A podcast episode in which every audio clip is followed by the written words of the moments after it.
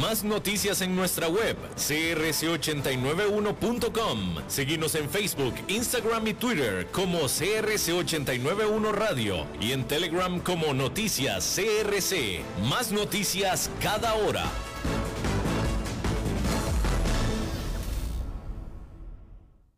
CRC 89.1 Radio y Cadena Radial Costarricense no se hacen responsables por las opiniones emitidas en este programa. Transcomer, puesto de bolsa de comercio, presenta a las 5 con Alberto Padilla.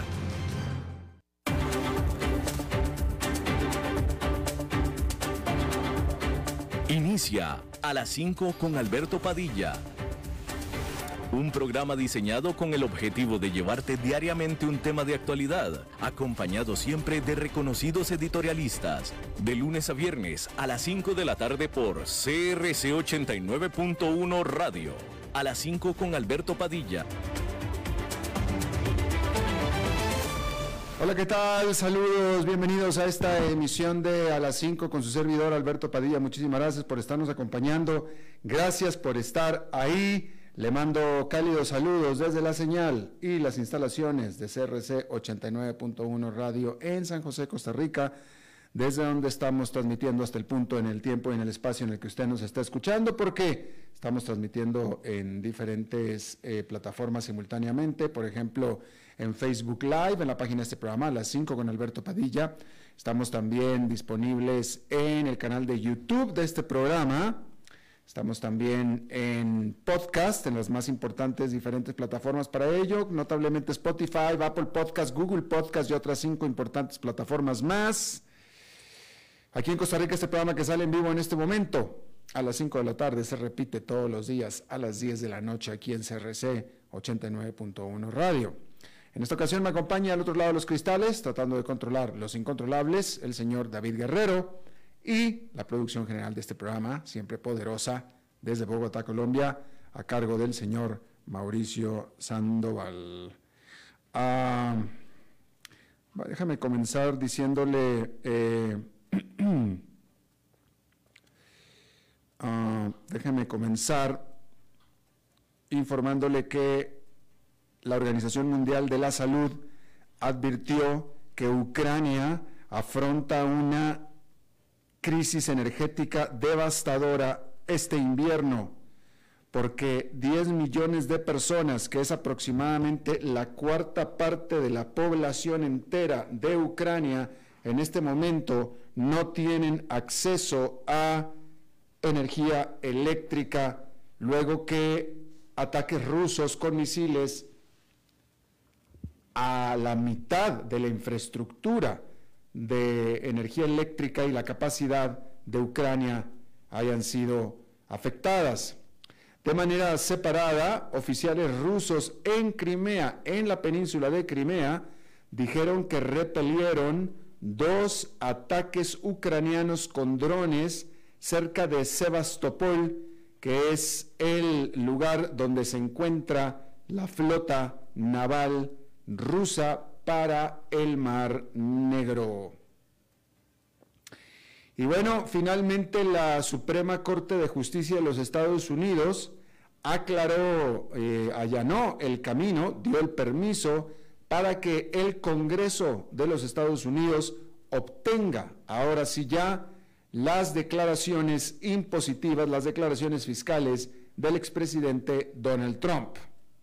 Desde el 2019, Trump ha tratado de aislar sus declaraciones fiscales de que sean llevadas a las manos de los congresistas demócratas, es decir, los congresistas de oposición, por no decir que enemigos, que están investigando potenciales conflictos de interés en sus tratos, tanto como presidente como por como hombre de negocios los republicanos han prometido que tirarán esas investigaciones cuando asuman control de la Casa de Representantes este enero.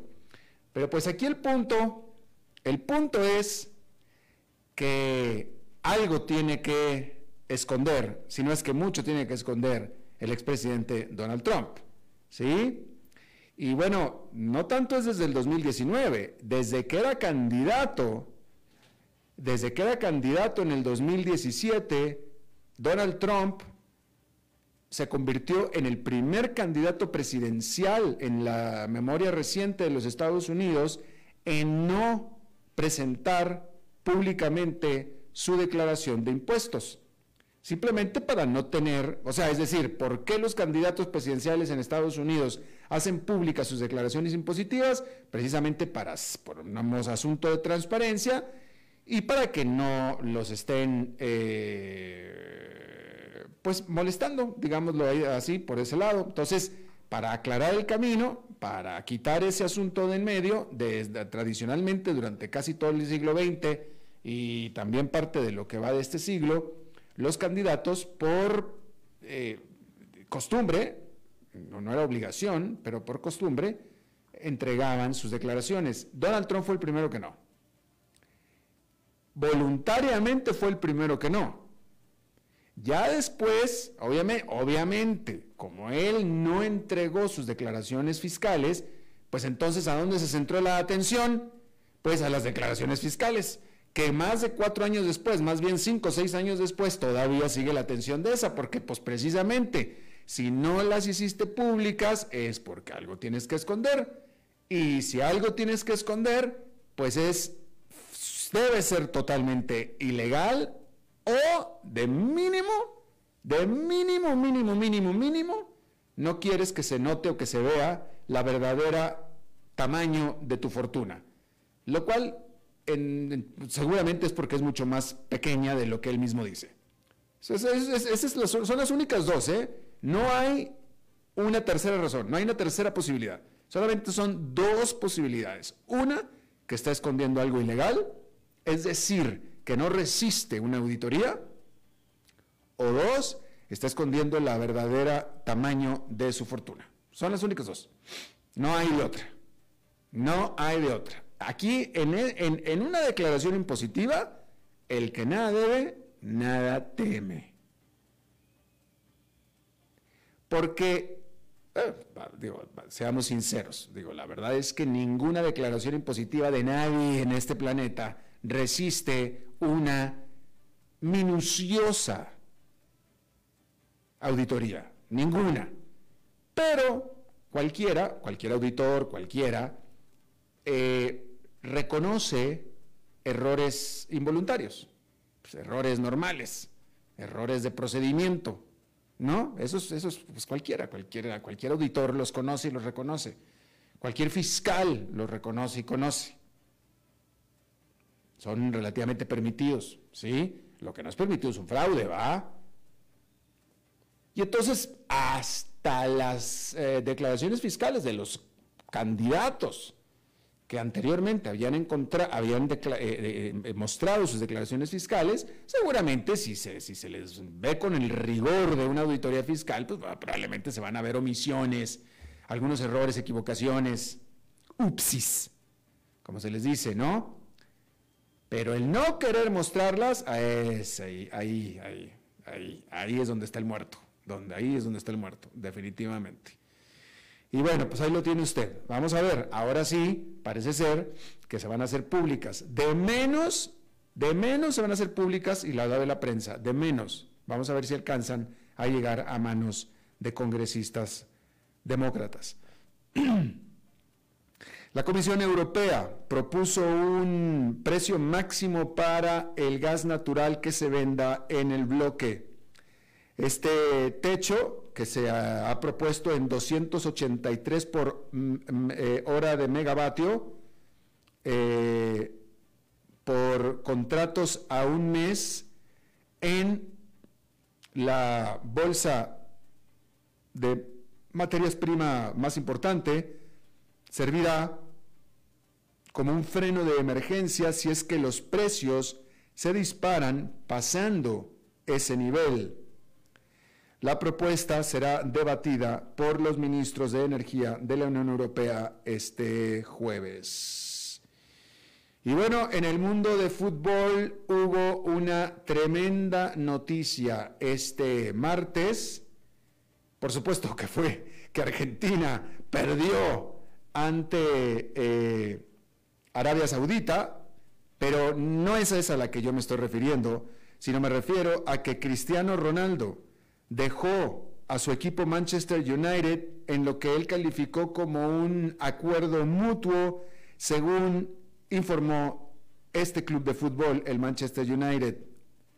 Este eh, cancelación temprana del contrato que tenía Ronaldo con el Manchester United se dio solamente una semana después de que esta estrella, este delantero estrella de 37 años de edad, habló pestes literalmente de la gerencia del club en una entrevista de televisión y acusó, los acusó a la gerencia y al club de empujarlo a que renunciara. Y ahí está ya, Cristiano Ronaldo deja al Manchester United. De manera separada, la familia Glazer, que son los dueños de la mayoría del club del Manchester United, dijeron que están considerando venderlo. El Manchester United tiene una capitalización de mercado de 2.500 millones de dólares en la Bolsa de Valores de Nueva York, pero se espera que podría incluso venderse por más de ese precio, es decir, que se les daría un premio por eh, el valor, o por el Manchester United, un premio por encima del valor de mercado. Y bueno, la coalición gubernamental de a la derecha de Italia acordó su primer presupuesto, el cual incluye un impuesto extraordinario de 35% a las utilidades de las compañías energéticas hasta mediados del 2023.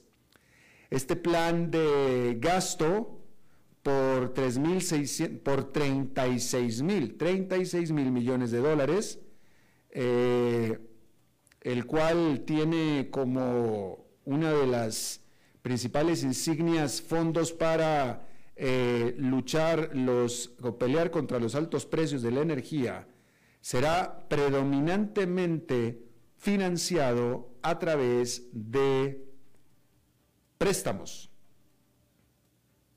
Sin embargo, hay que decir que el déficit objetivo de este gobierno y de este presupuesto de 4,5% del Producto Nacional Bruto para el próximo año va de acuerdo a las expectativas y a los mandatos y a los acuerdos con la Unión Europea. Por tanto, entonces se evita y así se quita de encima la tremenda supervisión de la Unión Europea hasta este respecto. No hay mayor detalle acerca de este asunto, no hay mayor detalle de cómo es que van a salir estas cifras, no hay mayor detalle de cómo es que van a financiar este plan por medio de préstamos, pero sin embargo sujetarse a el mandato acordado para pertenecer a la Unión Europea del 4,5% del Producto Nacional Bruto, pero pues por lo pronto así lo dijeron. Eh, seguramente, seguramente la Comisión Europea debe tener más detalles que los que nosotros tenemos a la vista, y por eso están mucho más tranquilos, pero por lo pronto ahí es donde está eh, eh, el, asunto este, donde aparentemente este presupuesto bastante agresivo, digámoslo de esa manera, cumple con los requisitos acordados de la Unión Europea o para pertenecer a la Unión Europea. Bien, hay que decir que allá en Nueva York fue otra jornada positiva más, con el índice industrial Dow Jones subiendo 1,18%, el Standard Poor's 500 subiendo 1,36% y el Nasdaq Composite subiendo 1,36%. Y vamos a hablar de esto. Los reportes, bueno, aparte, digo, queda claro, ¿no? Eh, son de que el mercado está subiendo y está de buen ánimo, y ha estado subiendo y definitivamente ha estado dejando de caer porque existe la, mire, primero diría yo percepción, pero ahora cada vez más certeza en el mercado de que la situación en Estados Unidos se está mejorando sustancialmente. Eh, ayer le estaba diciendo yo, vaya, y las señales, las señales así lo indicarían. Lo que pasa es que son señales muy tempranas. ¿Sí? Eh, hay que decir que se están juntando toda una serie de factores positivos, porque hay evidencias, como le estaba diciendo, de caídas de inflación. Los últimos reportes de inflación han mostrado caídas, todos, todos, los principales y los paralelos también. Por tanto, hay evidencia de... Eh, a ver, están las tasas de interés que suben o que mueven la Reserva Federal, que ese es el meollo de todo este asunto. Es decir, gran parte de todo este gran parte de todo este positivismo que hay actualmente en el mercado es porque el mercado está apostando que la Reserva Federal va a bajarle a su ritmo de aumentos de tasas de interés en su próxima reunión en diciembre. En base a los últimos datos. Hay que recordar que en su última reunión de política monetaria, la Reserva Federal de noviembre, dijo, y fue muy clara, que ellos ven todavía que la situación está muy mala, que la inflación está muy alta, etcétera, etcétera, etcétera, pero que la próxima decisión, que será en diciembre, se dará de acuerdo a los datos, significando que se referían a los datos que se dieran a partir de ese momento y hasta diciembre. ¿Sí? Bueno, son esos datos a los cuales el mercado está respondiendo, porque esos datos han dicho y han mostrado que lo que es la inflación, la inflación está bajando. Pero hay que decir que está comenzando a bajar. Comenzando a bajar para octubre. Ahora, es una golondrina, pero como usted sabe, una golondrina no hace verano. Pero este mercado está muy ansioso por ganar, está muy ansioso por subir. ¿Sí? Entonces, las apuestas son a que la Reserva Federal, por tanto, en la próxima reunión de diciembre va a bajarle a su ritmo de tasas de interés de aumentos de tasa de interés. Pero como hemos dicho aquí, eh, ok, probablemente la Reserva Federal no aumente la tasa de interés por quinta vez consecutiva por tres cuartos de punto porcentual, que es un aumento brutal. Y si lo hiciera por quinta vez consecutiva, de tres cuartos de punto porcentual, sería un aumento, sería una, una corrida eh, consecutiva histórica.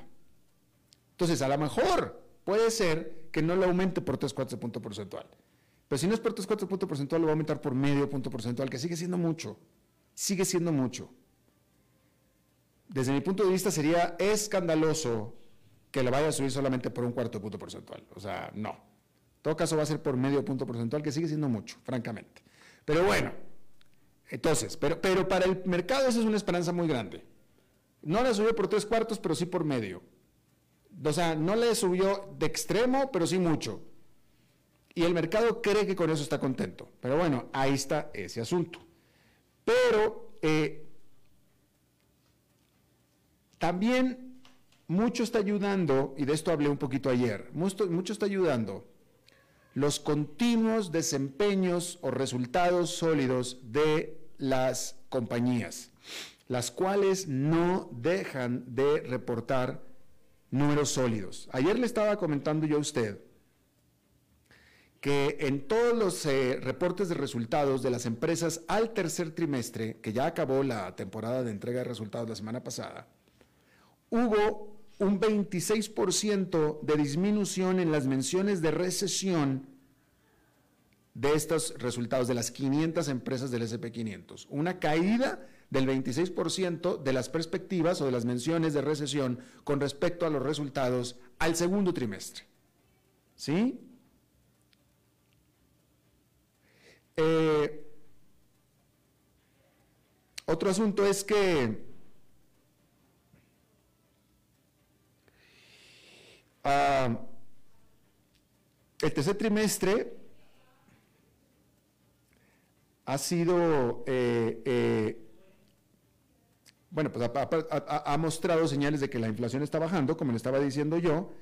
69% de las empresas del SP500 superaron las expectativas de utilidades y casi la misma proporción, un 71%, superó las expectativas de ingresos, es decir, de ventas.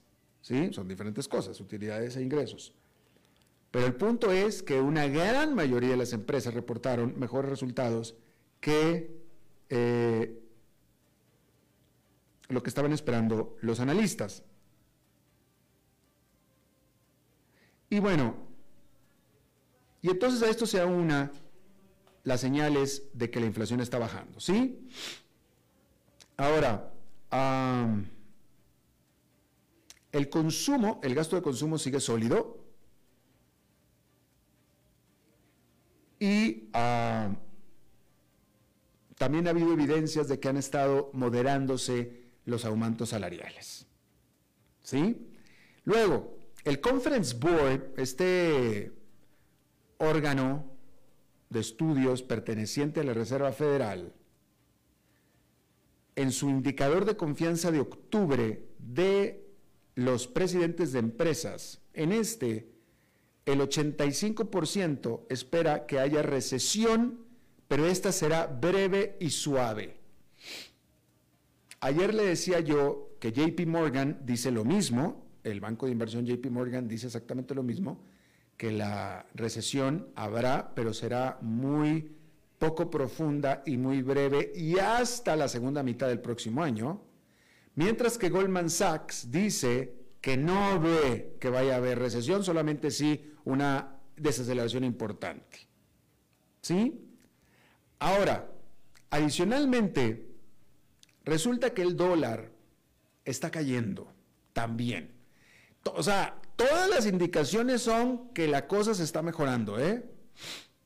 Todas las indicaciones, o cuando menos en la interpretación de los inversionistas es que la cosa está mejorando. El dólar está cayendo, ha caído un 4% desde su pico que alcanzó en septiembre, que fue su máximo en 20 años. Ha caído desde entonces 4%. Eh, y luego si usted también le suma estas señales que se han dado de que el invierno en Europa no ha sido todavía tan fuerte y por tanto no habría una crisis energética en Europa, y adicionalmente las primeras señales que China está dando de que está cambiando su prioridad y su enfoque de vuelta al crecimiento económico y ya no tanto al COVID-0 y que ya no me importa nada más y que no me importa afectar a mis empresas tecnológicas y que se joda la industria de los bienes raíces y los desarrolladores, ahora no, ahora China está dando las señales contrarias. Está empezando a ayudar a las empresas de desarrollo de bienes raíces, las cuales son un buen, buen porcentaje de la actividad económica de China, están empezando a aflojar las políticas de COVID-0 y están dejando de molestar también a las tecnológicas. Entonces pareciera que ahora sí el enfoque se están asincerando las autoridades chinas. Entonces, de pronto pareciera que el panorama se está mejorando, de acuerdo a lo que interpretan los inversionistas. Yo estoy de acuerdo en que las señales no están todas tan rojas como estaban, o no están en aumento cuando menos. La inflación dejó de aumentar, estoy de acuerdo. El dólar ya dejó de aumentar, estoy de acuerdo. Pero eso no quita que la situación todavía sea difícil.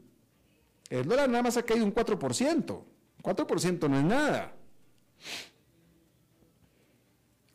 La inflación, sí, está bajando, pero sigue estando arriba del 7%, que es mucho es mucho. Entonces, a mí, y, efectivamente, las empresas no siguen reportando buenos resultados, que eso es bueno, pero sin embargo las perspectivas, y esto lo hablamos aquí, las perspectivas que han estado entregando las empresas han sido negativas.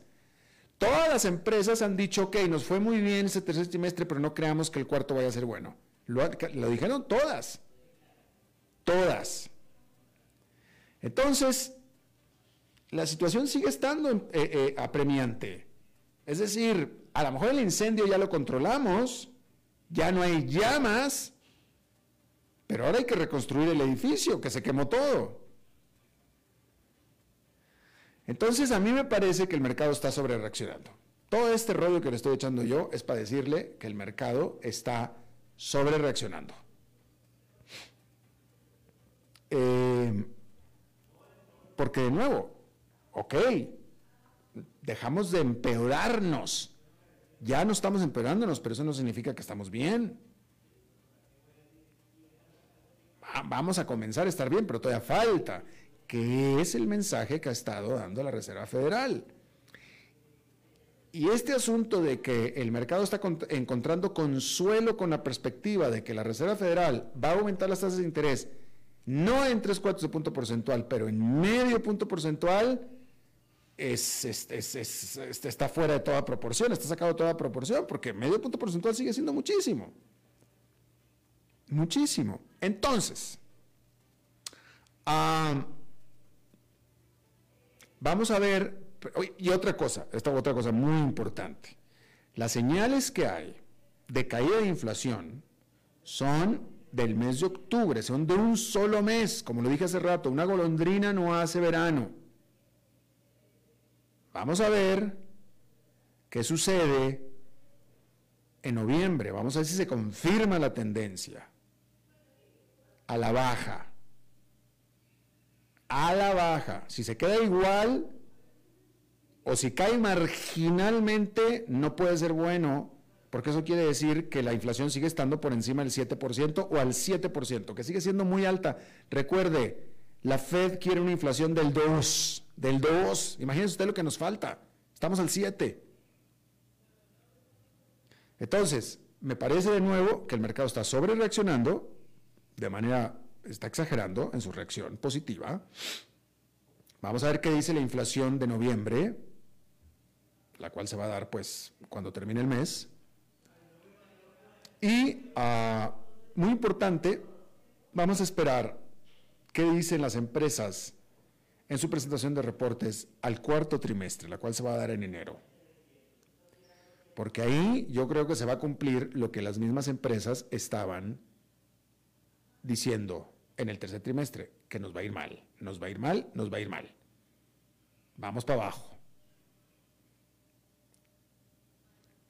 Incluso ya está viendo opiniones de que los males que está habiendo en este momento en la industria eh, tecnológica, la cual ha, tenido, ha reportado masivos despidos, y que yo aquí le he dicho que eventualmente esos masivos despidos de la industria tecnológica se van a tener que traspasar, se van a tener que, hasta el resto de la, economía se va a tener que unir, y que tiene que unirse para poder efectivamente bajar la inflación, bueno, pues ahora hay reportes de que probablemente no vaya a tener que ser así. Y yo no creo en esos reportes, francamente. No creo en esos reportes. Porque si no hay, o sea, la única manera en que haya, la única manera en poder bajar la inflación va a ser que se baje el ritmo económico. Y la única manera de bajar el ritmo económico va a ser que la gente esté lo suficientemente asustada y o desempleada como para seguir gastando.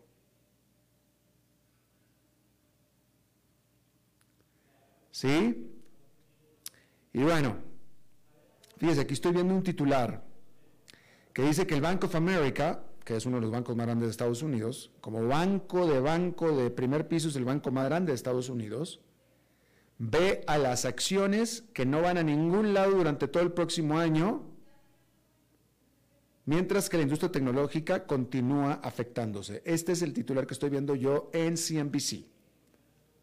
Y esto es a lo que yo me atengo. E, e, este titular sí se acerca más a mi pensamiento, a lo que yo veo. ¿Sí?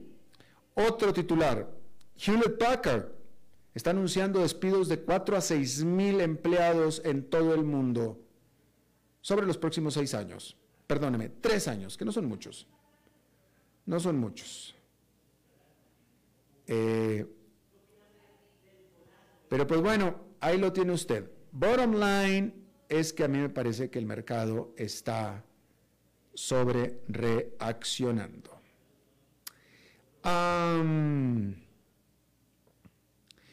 bien, déjeme eh, decirle que con todo esto, hace un par de días, creo que fue hace un par de días, no fue ayer, sino un par de días, estábamos hablando de las virtudes de invertir en el mercado de valores. Si usted es de los que invierten en el mercado de valores, que debería de serlo, desde hace tiempo, pues estas caídas no le hacen nada a usted. Si usted está pensando en entrar al mercado de valores, yo le diría que se espere un poquito, se espere un, espérese un poquito, después entra.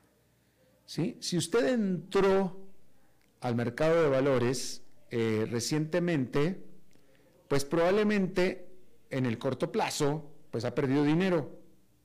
Pero si es usted alguien que ha estado invertido en el mercado de valores desde hace tiempo, esta caída de actual, pues no le importa nada, porque usted va ganando, ¿sí? Porque mire, al 15 de noviembre el SP500, que es el indicador de 500 acciones, el más grande indicador de Estados Unidos, ha caído cerca de un 15% comparado con un año, eh, en un año. Al, 12, al, al 15 de noviembre ha caído un 15%. Entonces, si usted entró el 15 de noviembre del año pasado, usted ha perdido un 15% o si usted entró después de esa fecha, usted ha perdido un 15%, ¿sí? Sin embargo, este indicador ha subido un 55% hasta ahora desde el 2017. Y si usted entró al mercado en el 2012, ha subido un 196%, un 200%. ¿Sí? Y ahí es donde está la belleza de invertir en el mercado de valores y específicamente en un fondo ligado a el indicador SP500, un fondo general del SP500. Si usted entró en el 2012, usted tiene 200% más. Y si entró en el 2017, o sea, hace poquito, hace cinco años, usted ha ganado un 55%. Nada mal, nada, nada mal. Con todo y la caída esta, ¿eh? 55%. Y ahí está la ventaja de invertir en el mercado de valores. Vamos a hacer una pausa y regresamos con nuestra entrevista de hoy. A las 5 con Alberto Padilla, por CRC 89.1 Radio. Ok, gracias a todos por haber venido a la fiesta de despedida de don Alberto, quien cumple 30 años de trabajar para nuestra empresa. Y bueno, le llegó el día del retiro. Don Alberto, ¿por qué no viene acá y nos da unas palabras? Muchas gracias a todos. Solo puedo decirles que si alguien sabe de algún trabajito, que por favor me avisen. Es en serio. No me preparé para este momento y tengo que ver cómo consigo otro trabajo. No cometan el mismo error que yo. Transcomer, puesto de bolsa de comercio. Construyamos juntos su futuro. Somos expertos en eso.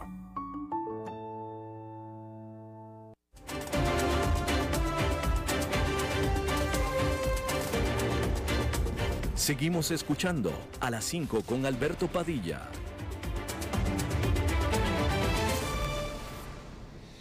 Bueno, gracias por continuar con nosotros. Eh, déjeme decirle que eh, luego de la espectacular implosión de FTX, FTX, el presidente de Coinbase, Brian Armstrong, ha estado apareciendo, ha estado dando, apareciendo en los medios de comunicación, dando un mensaje que es, no nos culpen a nosotros por el mal comportamiento de algunos actores malos.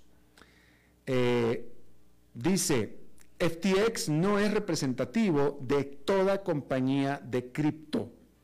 Dice el presidente de Coinbase en, una, en entrevistas, que eh, las diferencias entre Coinbase y las demás empresas es que esta Coinbase está basada en los Estados Unidos y que está eh, cotizada en el mercado de valores, queriendo decir que es una empresa formal y formada, ¿sí? Y por tanto, sus finanzas están y son escrutinadas de manera muy cercana y estricta, ¿sí? Incluso ha estado la empresa Coinbase haciendo una campaña de publicidad en el Wall Street Journal eh, reiterando que Coinbase puede ser de confianza y debería ser de confianza. Por supuesto que esto lo hace porque, como yo se lo dije aquí, los inversionistas han estado atacando a Coinbase. Primero que nada, las acciones de Coinbase se han caído un 20% en los últimos cinco días nada más, ¿sí?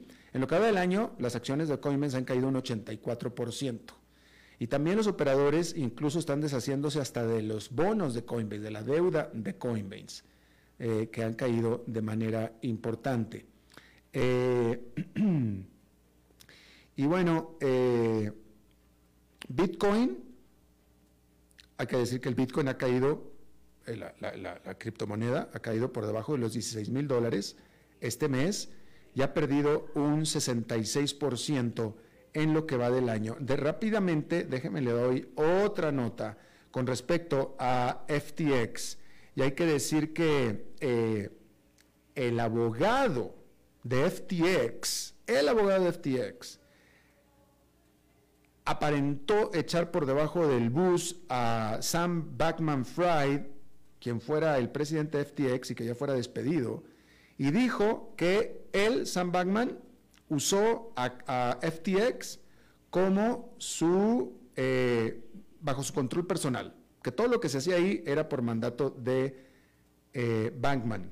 El abogado añadió que ha habido un sustancial, ya sea robo o pérdida de activos en FTX. Mientras tanto, Sequoia Capital, que es una firma de capital de riesgo, pidió perdón a sus inversionistas por haber perdido 150 millones de dólares en FTX y prometió, ahora sí, prometió, después de que el niño cayó al pozo, tapar el pozo, por medio de más y mejor due diligence en el futuro, de acuerdo a lo que reporta el Wall Street Journal. Vamos a hablar de todo esto. Está con nosotros de vuelta Mauricio Castillo, él es presidente de Bit Capital, también educador ahí en Bit Capital, que es la primera academia financiera de Latinoamérica, con énfasis en, eh, bueno, pues vaya, muy observador de las criptomonedas. Lo tuvimos con nosotros en mayo aquí. Mauricio, me da gusto tenerte de nuevo, gracias. Muchas gracias Alberto por, por la invitación y, y bueno, me encanta volver a hablar contigo. ¿Qué opinas tú de FTX y de Coinbase? ¿Cuáles son las diferencias si es que las hay? Bueno, nosotros tenemos que primero eh, determinar que estamos hablando de un mundo de luchas entre la descentralización y la centralización. Realmente está pidiendo a grito herido, como dicen por ahí, las exchange que sean reguladas. Necesitamos conocer qué hace que sus activos, su capital, tenga algún tipo de respaldo. Lo que pasó con FTX era algo que tenía que suceder porque sencillamente una persona controlaba todo y sabemos que esta persona no tenía ningún conocimiento de administración, de presidencia, de gerencia y obviamente utilizó estos activos para enviarlos a su otra compañía, Alameda, donde inclusive se dice que eh, lo utilizaba para términos personales, como tú lo acabas de decir, casinos, apuestas, y aquí han caído demasiadas empresas, no solo centralizadas, no solo el mundo de criptomonedas, sino por ejemplo grandes fondos de, inversión, como BlackRock, que eso realmente ha impactado directamente a sus finanzas. Coinbase es una de las exchanges más importantes del mundo cripto porque es la única que ha tratado de entrar fuertemente a compaginar con las leyes de la Fed y de la SEC, que obviamente hace que esté cotizando en la bolsa de Nueva York obviamente tiene que estar regulada, tiene que demostrar en dónde están solventes sus activos, qué respalda el capital que esta empresa tiene y obviamente está llamando a que las demás empresas exchange, entre Binance, Coinex y otras, por favor demuestren realmente en dónde están sus capitales y que no sean dineros de la nada.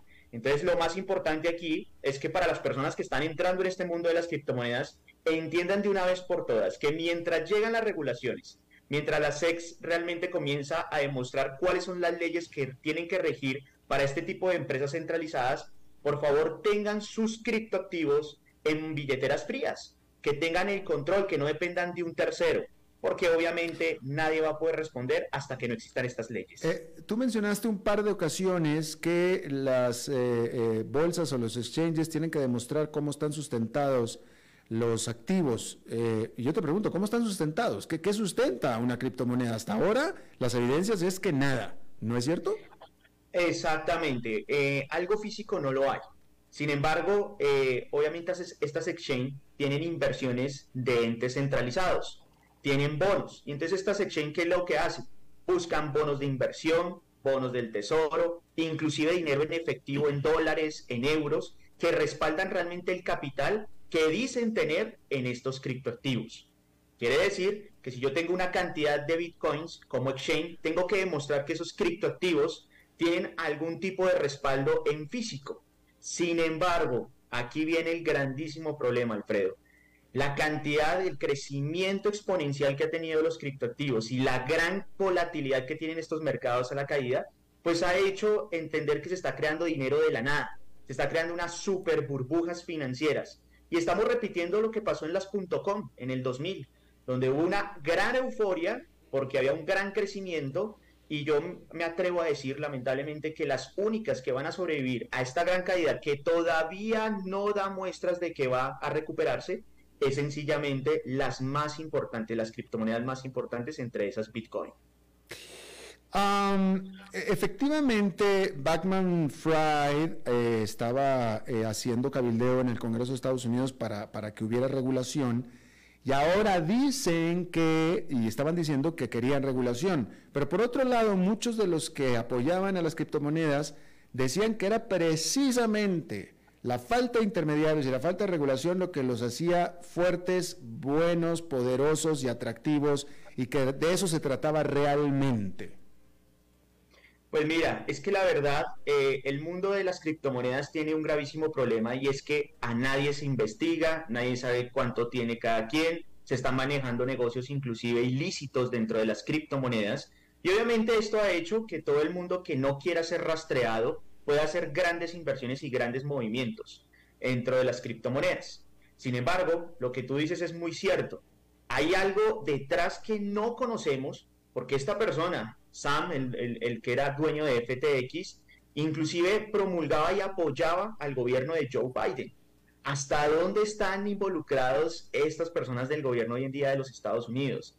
El gobierno estaba totalmente callado y ahora le echan la culpa a las personas como individuos. Entonces tenemos que tener en cuenta varias cosas. Primero, el hecho de que se haya caído FTX quiere decir que hubo un daño a los individuos. O sea, quiere decir que el individuo es el que tiene la culpa, las personas que manejan las criptomonedas. Sin embargo, el objeto de valor, Bitcoin y las cripto, no tienen ningún problema porque eso es como yo hablar de una pirámide en dinero fiat. ¿Quién tiene el inconveniente? ¿El dinero fiat o las personas que desarrollan pirámides con el dinero fiat? Sin embargo, vuelvo y te lo recalco hasta dónde va a esperar la SEC para realmente intervenir estas exchange y demostrar y poder proteger a todos los inversionistas de demostrar, oiga, ¿y ustedes cómo respaldan el capital de las personas que promulgan o invierten con ustedes? Porque recordemos, Alberto, que sencillamente las personas invierten dinero fiat y dicen tener criptoactivos. ¿En dónde está el respaldo que estas exchange pueden darle y la seguridad que le pueden dar a los usuarios que están invirtiendo en estas plataformas. Claro. Ahora, Mauricio, en todo este tiempo que lleva de vivir en las criptomonedas, que ya son más de 10 años, unos 15 años aproximadamente, y después del experimento de eh, El Salvador, que hay que decir un experimento fracasado, pareciera que la verdadera utilidad práctica hasta ahora de las criptomonedas pues, es, es, es, o sea, entonces, nada más se usaba la criptomoneda para especular o para casos muy puntuales que nadie pensaba que iban a funcionar o que, podían funcionar, que era en sistemas eh, eh, monetarios financieros que están colapsados, como por ejemplo en Venezuela o en Ucrania, cuando invadió Rusia, que ahí sí eh, estas gentes, las personas, los ciudadanos le han encontrado cierta utilidad práctica. En El Salvador, que es una economía que funciona, con un sistema bancario que funciona, ahí no pegó para nada. Y por supuesto está la especulación. Pero fuera de eso, no, no sirve para nada más. Ok, lo que pasa, Alberto, es detrás de la tecnología. Yo siempre sigo diciendo que lo más importante, inclusive, no es el Bitcoin, sino es la blockchain. Ahí es donde realmente vemos el potencial que tienen estos criptoactivos. No solo nos podemos enfocar a monedas como Bitcoin, porque Bitcoin es una moneda que realmente quiere tratar de, de reemplazar las monedas fiat, pero hay otras tecnologías que se están desarrollando, por ejemplo el metaverso. El desarrollo de esta tecnología eh, nos enseñó en la pandemia que hoy nos podemos comunicar a grandes distancias y trabajar a través de la Internet, pero el generar al usuario una experiencia como tal, a la Web3, al desarrollo de la Web3, es necesario que estas tecnologías de blockchain se desarrollen. Tú te imaginas, por ejemplo, evitar que las personas tengan que ir a notarías a registrar tanto sus hijos como cualquier eh, activo que compre o venda, sino ya se puede hacer a través de la blockchain. Entonces yo creo que más que enmascarar a las criptomonedas es la tecnología que está detrás de ellas lo que realmente va a perdurar y va a generar una situación de gran evolución en el futuro. Eh, Mauricio, cuando yo te entrevisté, creo que fue en mayo de este año, este, eh, tú eh, estabas bastante optimista sobre la Bitcoin como, como, como medio de inversión o especulación, que, está bien, o sea, no, no, no, yo no, especular no, no, no, no, no es malo. Eh, en ese momento tú hablabas y tú me dijiste que si el Bitcoin caía, que en ese momento todavía no caía, pero que si caía 20 mil, tú ibas a comprar y que ibas a recomendar compra. Eh, ¿Compraste? Sí, compré. Ah, entonces estás perdiendo, estás perdiendo brutalmente, ¿no? no, porque nosotros tenemos inversiones inclusive desde que Bitcoin estaba en los 1000, 1500 dólares. Bueno, bueno, pero esa compra de 20 estás perdiendo porque está en 16. Ah, ok. Lo que pasa es que nosotros tenemos que entender que como especuladores hay dos formas de inversión. Inversiones a largo plazo y a corto plazo. Es como decir lo mismo en invertir en acciones como tú lo estabas diciendo hace unos pocos minutos donde hay acciones que relativamente por la situación que se está brindando en este momento, una posible recesión que va a llegar, obviamente hay muchas acciones de muchas empresas que están a muy bajo precio y que sencillamente el mercado va a tener que regresar a estabilizarse tarde que temprano. Y obviamente las oportunidades que se están dando en este momento, no solo en los criptoactivos, sino en las acciones, son únicas porque tarde o temprano el mercado va a tener que regresar. ¿Que va a ser un año difícil el 2023? Estoy completamente de acuerdo contigo. Hay que pasar por muchas cosas. Las tasas de inflación siguen subiendo posiblemente ahorita en diciembre.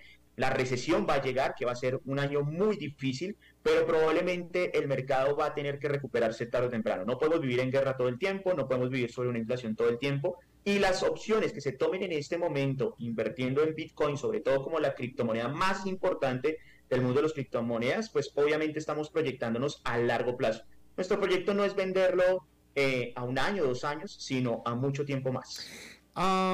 en ese momento, en mayo, tú le estabas poniendo un piso al Bitcoin de 20 mil. Obviamente ese piso de 20 mil ya se rompió. ¿Tienes un, nuevo, ¿Tienes un nuevo piso para el Bitcoin? ¿Y por qué? ¿Y por qué? ¿Cuál tengo, tengo un piso importante eh, entre los 14 mil y 12 mil dólares que es quizás una de las etapas que rompió más o menos en el 2019 y jamás ha ido a validar. Según análisis, análisis técnicos y análisis fundamentales, coincide realmente con un periodo que se llama halving, que es simplemente eh, hacer eh, deflacionaria la Bitcoin, para que me entiendas, para no meterme en términos de minería ni nada de esas cosas, sino hace que este proyecto tenga más valor porque sencillamente es más difícil de desarrollar. Por lo tanto, en el 2023-2024, a principios de 2024, se va a desarrollar este halving y en la historia de esta criptomoneda, cada vez que ha sucedido esta etapa de halving, el, sencillamente el proyecto ha venido creciendo exponencialmente. Ya creció en el 2018 cuando pasó a los 20 mil con ese halving, volvió a hacerlo hace muy poco cuando pasó a los 60 mil y estaríamos esperando en el 2024 otra eh, fase alcista con ese halving que te estoy explicando. La corta historia, ¿verdad? sí. La corta pues, historia. Corta no, 2009, 2009 pues, ya, ya llevamos bastante corriendo. Bueno, yo creo que has de ser tú muy jovencito, que lo ves así como mucho tiempo, pero en realidad es muy poquito. Ahora, déjame te digo una cosa, última. Eh, hablando de acciones, una acción en teoría sería imposible que pudiera caer a cero puesto que si se devalúa todo el valor bursátil de una acción, quedan los fierros de la empresa, quedan los activos de la empresa, los activos físicos, los fierros, ¿no? Hablando del dólar, de una moneda, de una moneda de un país, del dólar, del peso, eh, por más que se devalúe, al final queda lo que produce la economía de ese país. Ese es el respaldo de la moneda de un país. ¿Cuál es el respaldo del Bitcoin? ¿Qué respaldo tiene? ¿Por qué no puede caer a cero?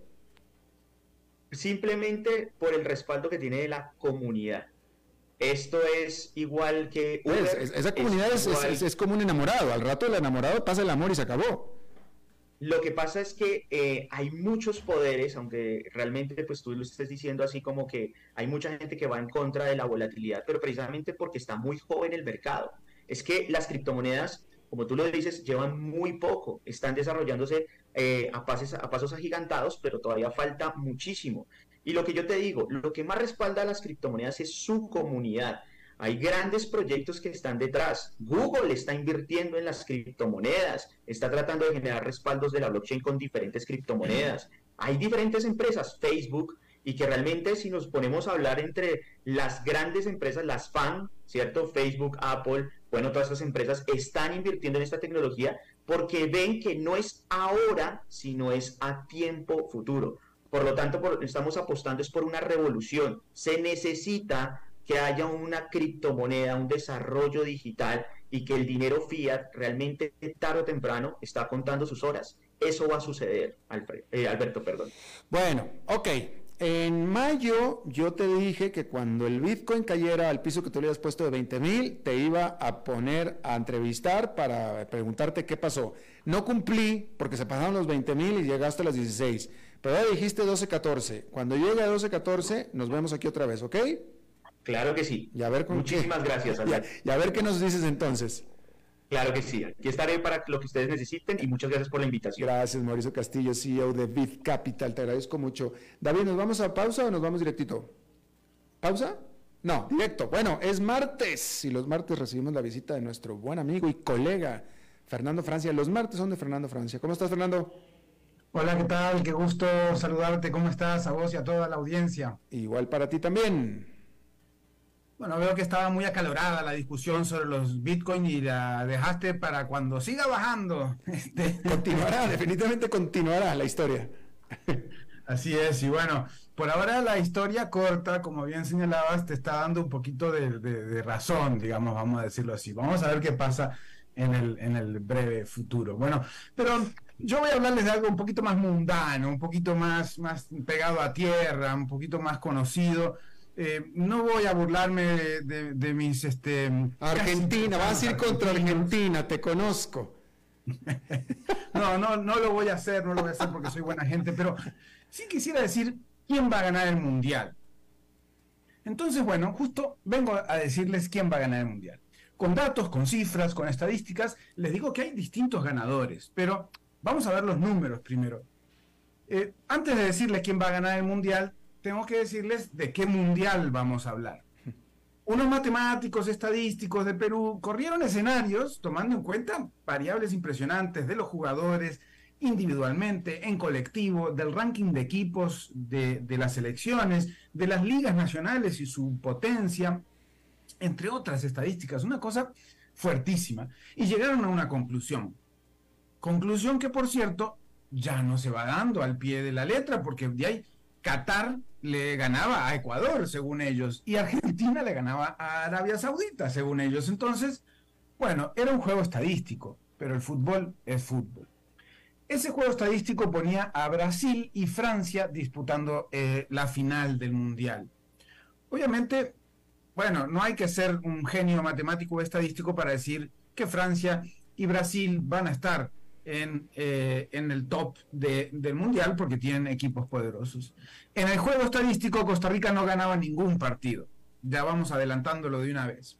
Pero, a ver, quizás ustedes ya adivinaron que yo quiero hablar de otros mundiales. Por ejemplo, el mundial del progreso social, o el mundial de la competitividad, o el del desempeño ambiental, el de la ecología humanista, o un mundial que promedie todos esos índices que elaboran distintas organizaciones en el mundo entero, que sería ese balance ¿no? entre las categorías, un poco de, derechos de las personas, con competitividad, con desempeño ambiental, con tomar en cuenta el futuro. Y ahí, bueno, tomamos, claro que se toma la fase de grupos, ¿no? Es decir, por algo jugamos con el Mundial, porque si no, pues ahí está el ranking y listo. Y eh, se obtienen ganadores según el lugar en el ranking que tienen estos países. Este ejercicio lo hizo Jaime García y Roberto Artavia del INCAE y le dio unos resultados interesantes. Vamos a ver. El Mundial del Progreso Social lo mide el Social Progress Imperative, esta organización que tiene un índice muy poderosa, por cierto, el índice, y la final la jugaría del Progreso Social Dinamarca y Suiza. Dinamarca y Suiza se enfrentarían a la final y el campeón sería Dinamarca. En este caso, el Progreso Social, Costa Rica, de las 32 selecciones, quedaría en posición número 21, apenas superada por Francia, España, Estados Unidos y Croacia. Hay otro mundial posible, el del desempeño ambiental. Dinamarca vuelve a ser campeona en ese, y esta vez la final es con Gales, ¿no? Y Costa Rica vuelve a aparecer en el lugar 21, atrasito de Australia, España, Estados Unidos y Canadá. Y el Mundial de la Competitividad. Este lo juegan la final Estados Unidos y Holanda. Y pues el ganador resulta ser Estados Unidos. Y en este caso Costa Rica queda en la posición 22, superada por Gales, Australia, España, México y Uruguay. En el Mundial de la Ecología Integral Humanista, el campeón resulta ser Australia, ¿no? Y Dinamarca en segundo lugar. Y bueno, nuevamente Costa Rica queda por ahí a media tabla abajo en lugar 21. Ahora, si promediamos todos esos cuatro índices, ecología integral, competitividad, desempeño ambiental y progreso social, eh, pues podríamos tener a la nación más desarrollada en términos de bienestar colectivo, ¿no? Sostenibilidad ambiental, productividad, eh, acciones en pro del, del, ambiente y de pues, nuestro planeta. Y el campeón sin duda, si me siguieron en estas últimas cuatro, pues es Dinamarca, ¿no? Y ahí está, en segundo lugar, Gales, tercero Suiza y cuarto Japón. Costa Rica estaría en la posición 21 en ese ranking general. Obviamente, obviamente podrían, al final, esto es un juego, ¿no? Podrían haberse visto los rankings uno a uno y listo, ¿no? Pero es divertido ver el desempeño en formato mundial, porque las llaves, ¿no? De los grupos hace que eh, los resultados sean alterados. Por ejemplo, Costa Rica, que no está tan mal como para quedar tan bajo, pero está en un grupo con Alemania y Japón, y entonces difícil que clasifique en estos rankings. Eh, al final, pues, eh, volviendo al Mundial de la FIFA, quien quita un quite, y si Argentina perdió hoy, pues mañana también pueda perder España, ¿no?